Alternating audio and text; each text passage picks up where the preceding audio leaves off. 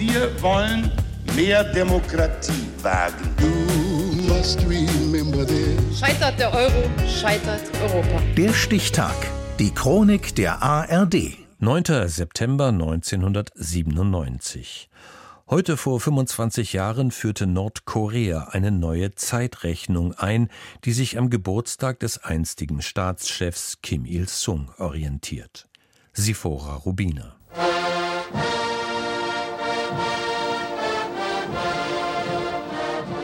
9. September 1997. Die Demokratische Volksrepublik Korea feiert ihre Gründung und den Beginn einer neuen Zeitrechnung. Ab heute gilt in Nordkorea der Tsuche-Kalender. Tsuche ist die eigens von Staatsgründer Kim Il-sung entwickelte Ideologie Nordkoreas. Sie fasst Ideen und Theorien zusammen, die unter dem Banner des Marxismus-Leninismus entwickelt wurden, heißt es. Und hier findet man eine wissenschaftlich fundierte Antwort auf die neuen Fragen, die in der Revolution und beim Aufbau unserer Epoche aufgeworfen werden.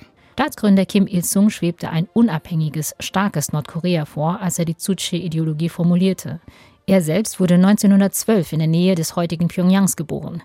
Damals war die koreanische Halbinsel noch fest in japanischer Hand. Kim Il-sung soll sich einem anti-japanischen Jugendverband angeschlossen haben. Später war er Teil der Partisanenbewegung, die gegen die japanische Kolonialherrschaft kämpfte.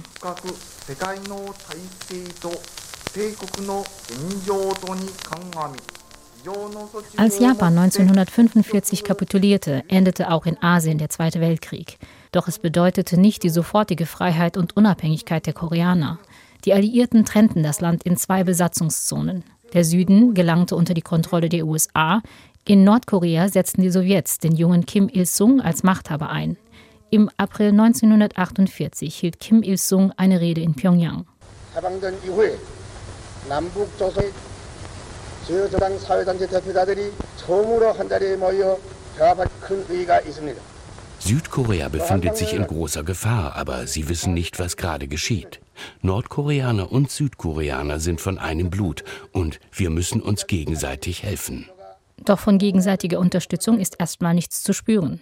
Am 9. September 1948 rief Kim Il-sung die Demokratische Volksrepublik Korea aus, als Gegenpol für die von den Amerikanern ausgerufene Republik Korea im Süden. 1950 griff Nordkorea den militärisch schwächeren Süden an. Der Krieg zwischen Nord- und Südkorea dauerte drei Jahre lang.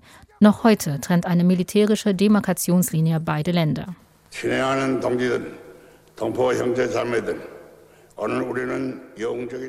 Der erste Präsident Nordkoreas führte das Land in eine Diktatur kommunistischer Prägung und regierte bis zu seinem Tod als großer Führer Genosse Kim Il-sung.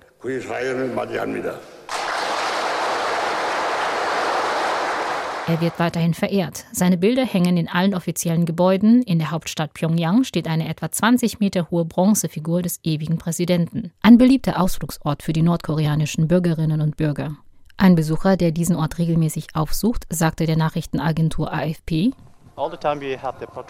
wir tragen Kim Il-sungs Bild ständig in unseren Herzen. Aber immer wenn wir herkommen, habe ich das Gefühl, ich würde ihn höchstpersönlich treffen.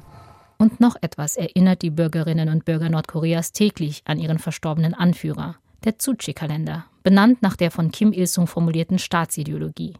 Die neue Zeitrechnung beginnt im Jahr 1912, dem Geburtsjahr Kim Il-sungs. Der 9. September 2022 ist demnach in Nordkorea der 9. September Tsuche 111.